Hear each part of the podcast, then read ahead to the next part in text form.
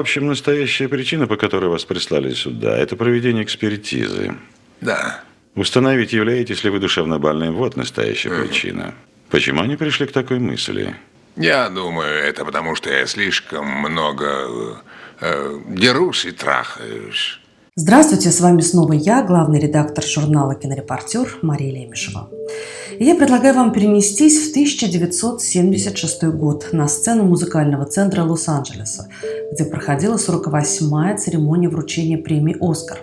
Там творилось невероятное. Драма до того мало кому известного мигранта из социалистической Чехословакии Милоша Формана, пролетая над гнездом кукушки, смела награды во всех основных номинациях. Лучший фильм, лучший режиссер, лучшая мужская роль, лучшая женская роль и лучший адаптированный сценарий. И это при том, что на статуэтке тогда также претендовали «Челюсти» Стивена Спилберга, Барри Линдон Стэнли Кубрика, «Собачий полдень» Сидни Люмита, «Нэшвилл» Роберта Олтмана, «Маркорд» Федерико Феллини и «Человек, который хотел быть королем» Джона Хьюстона. Как же это вышло?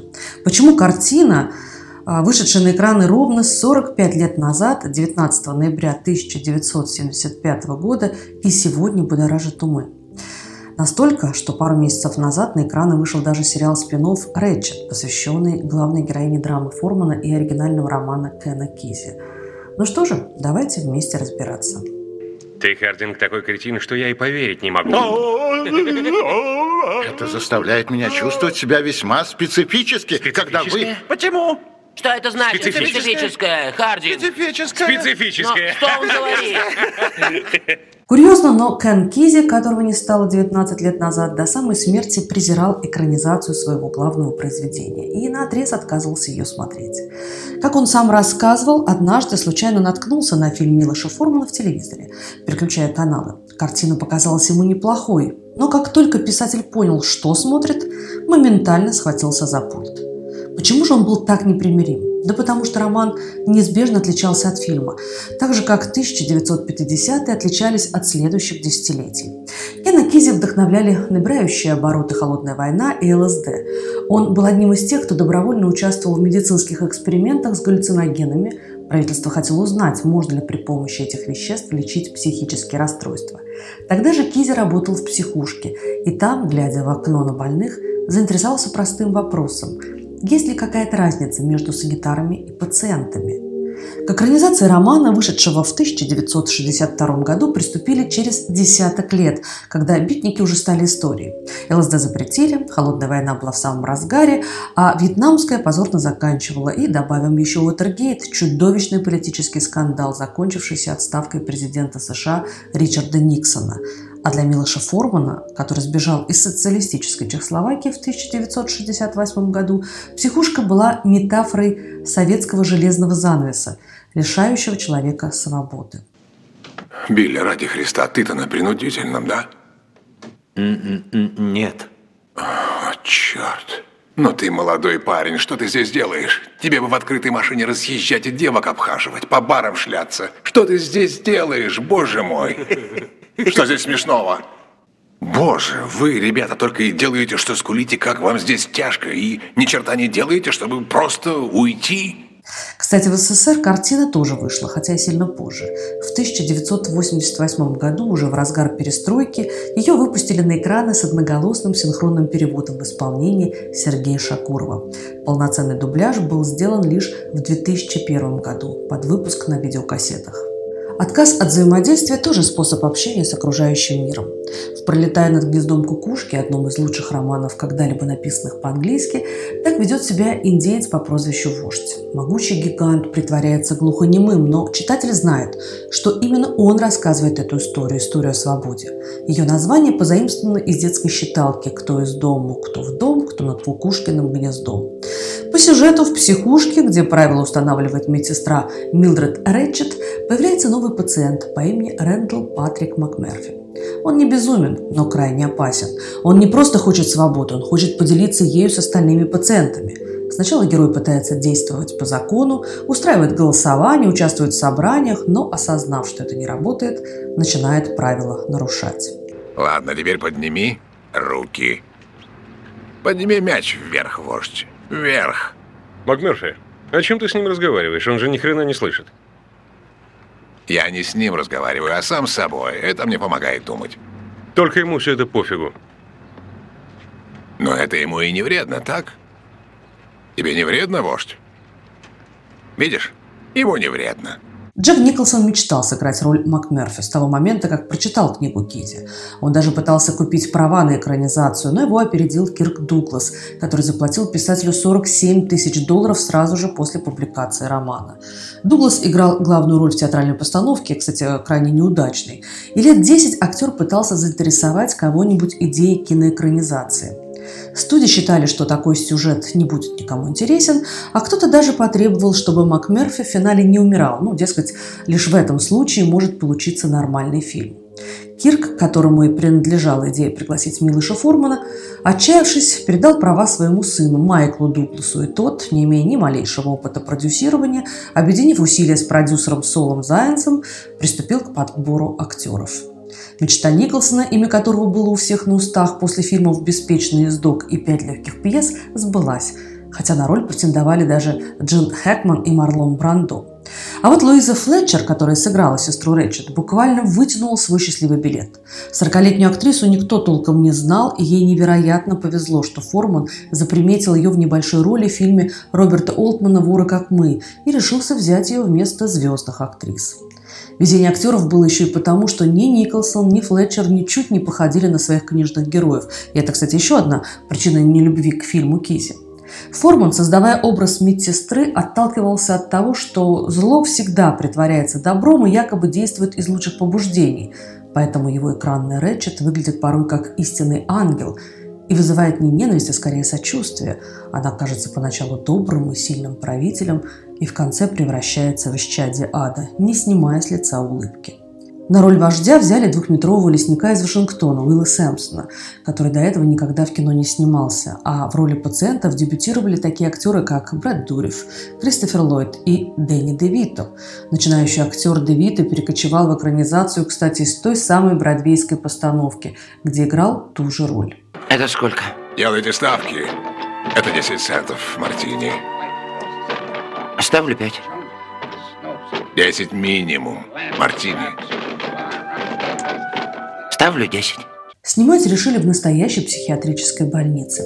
Выбор пал на клинику в Орегоне, единственную, где врачи прочитали романы и потому дали согласие на съемки. Прежде чем приступить к работе, Форман прожил в госпитале почти месяц и так сдружился с его персоналом, что пригласил главврача Динер Брукса на аналогичную роль в кино. И в эпизоде приезда МакМерфи Брукс, кстати, следовал не сценарию, а реальной процедуре знакомства с пациентом. К съемкам картины привлекли настоящих пациентов в больнице. Когда Джек Николсон прибыл на съемки, в первый момент он не смог отличить актеров от пациентов с диагнозом. Пока шли репетиции, занявшие около двух недель, актеры постоянно находились в клинике, тесно контактировали с больными, общались с врачами, ели в местной столовой бок о бок с нездоровыми людьми. Более того, дабы лучше вжиться в свои роли, принимали участие в сеансах групповой терапии, а к концу съемок все настолько обжились в отделении, что даже оставались ночевать там, на тех же койках, что их герои. О, боже, она ушла. Дерьмо! Да, ушла, я ухожу. Так что выметайтесь отсюда и по койкам. Вперед! Двигайся! Как я и давай. знал, что мы нарвемся. Давай, пошли ты и твоя плюшевая задница. Признавая гениальную игру актеров в картине, некоторые критики все-таки полагали, что Форман сделал с Романом то же, что санитары с пациентами клиники. Подверг его насилию, заткнул ему рот, а главное извратил представление публики о подобных заведениях, где, как знает теперь каждый зритель, пациентов лечат электрошоком и страхом. Однако режиссера не интересовало безумие, его интересовало подчинение системе. Главное, чего не мог принять Кен Кизи, это то, что в картине убрали рассказчика. К тому же главной роли Кизи видел Джина Хэкмана. МакМерфи, по словам Кена, это своеобразный Джон Уэйн, ковбой, заехавший в городок, чтобы перестрелять плохих парней. Разумеется, герой погибает, как полагается в ковбою. Разумеется, все это происходит в Орегоне, самом западном штате. Одним словом, вестерн психушки. Для Формана же история была принципиально другой. Не галлюцинаторная американо, а более глобальная притча о тоталитаризме. Вопросы о том, как же я решился снимать настолько американскую историю, меня искренне изумляли, говорил он во всех интервью. Вы просто книжку читали, а я во всем этом жил. Моей сестрой Рэтчет была коммунистическая партия. Она объясняла мне, что делать, о чем думать, чего нельзя говорить. Мисс Рэтчет! Да, мистер Чесвик. Я задал вам вопрос.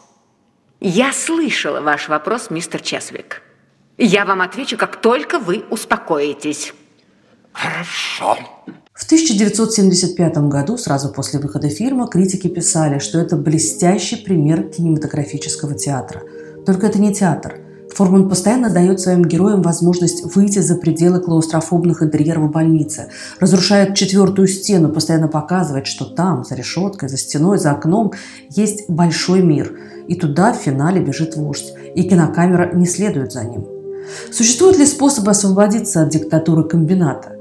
Можно принять правила, делать то, что от тебя требуют, глотать пилюли, слушать музыку, рассказывать о своей жене, признавать, что не прав, верить, что отлично выспался. Может быть, даже самый страшный эпизод в фильме – это начало. Помните, там говорит санитар «Доброе утро», отстегивая ремни, сковывающие пациента. «Доброе утро», – отвечает ему пациент. «Как вы себя чувствуете?» «Отдохнувшим». Можно, наоборот, играть по собственным правилам, доказывая власти, что перед ней люди, а не людские оболочки. В чем виновен МакМерфи? Ему предъявляют. Вы были зачинщиком драк и разговаривали без разрешения. Герой кажется бунтарем, но на самом деле он обычный живой человек. Просто для общества, в котором Рэндалл оказался, такие люди опасны, и оно делает все, чтобы сделать их винтиком своей бездушной системы. И на самом деле герой фильма не революционер, а нормальный человек в сломанном обществе. Он пытается разговаривать с надсмотрщиками, как с людьми, и не его вина, что они давно перестали быть живыми. Сам он слишком живой. Когда МакМерфи запрещают смотреть матч, он начинает комментировать воображаемую игру, следя за ней по выключенному телевизору. Так в советское время ходил анекдот о человеке, который раздавал пустые листовки, потому что, мол, и так все понятно. Фильм Формана тем и хорош, что история здесь работает на всех уровнях. Это и аллегория, которая рассказывает о любом тоталитарном обществе, своеобразная антиутопия в палате номер 6. Это и частная история человека, который должен подчиниться правилам, но не может им подчиниться. И аллюзия на историю Христа. В книге такая параллель более очевидна. Там МакМерфи перед лечением электрошоком напрямую спрашивает, не терновый ли венец ему готовен. Это и притча о том, как бунт превращается в конформизм, а революция тонет в послушании. И о том, что смерть тоже свобода. А еще это множественные умы одного человека, который, чтобы освободиться, должен убить какую-то часть себя. Вождь проголосовал. Включите, пожалуйста, телевизор. Мистер МакМерфи, собрание закрыто. Голосование прекращено. Но было 10 против 8. Вождь поднял руку. Нет, мистер МакМерфи, когда собрание закончилось, голоса разделились поровну. Да ладно, не надо мне этого говорить. Не надо мне этого говорить. После того, как вождь проголосовал, было 10 и 8, а теперь я хочу, чтобы телевизор включили и прямо сейчас.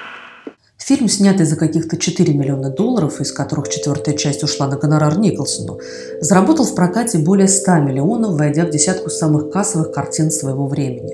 На Оскаровской церемонии ей вручили все пять главных наград. За всю историю премии такое было лишь в 1935 году с картиной Фрэнка Капры «Это случилось однажды ночью» и в 1992 с «Молчанием ягнят» Джонатана Деме.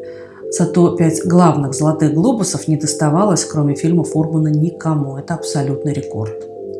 Когда Николсону вручали Оскаровскую статуэтку, он сказал, это доказывает, что в киноакадемии столько же психов, сколько везде. Вот уже 40 лет МакМерфи задает нам с экрана один и тот же вопрос. Что мы тут делаем? Мы, двое нормальных людей среди этих психов. Ну как что? Живем, отказываемся разговаривать, читаем пустые листовки, разбиваем окно, пытаемся бежать. Милошу Фурману удалось почти невозможное. Этой картиной в равной мере восхищаются простые зрители, критики и представители индустрии. В том числе потому, что его фильм вовсе не о безумии и не о лечении электрошоком. Он о стремлении к свободе, которая не может остановить даже смерть. Что такое свобода? Одно из ее проявлений – возможность заниматься любимым делом. И в этом смысле лично мне повезло. Поэтому я с удовольствием готовлю для вас новый подкаст – а это значит, что прощаемся ненадолго. Вождь. Вождь, я здесь больше не могу. Я должен отсюда выбраться. Я не могу. Просто не могу.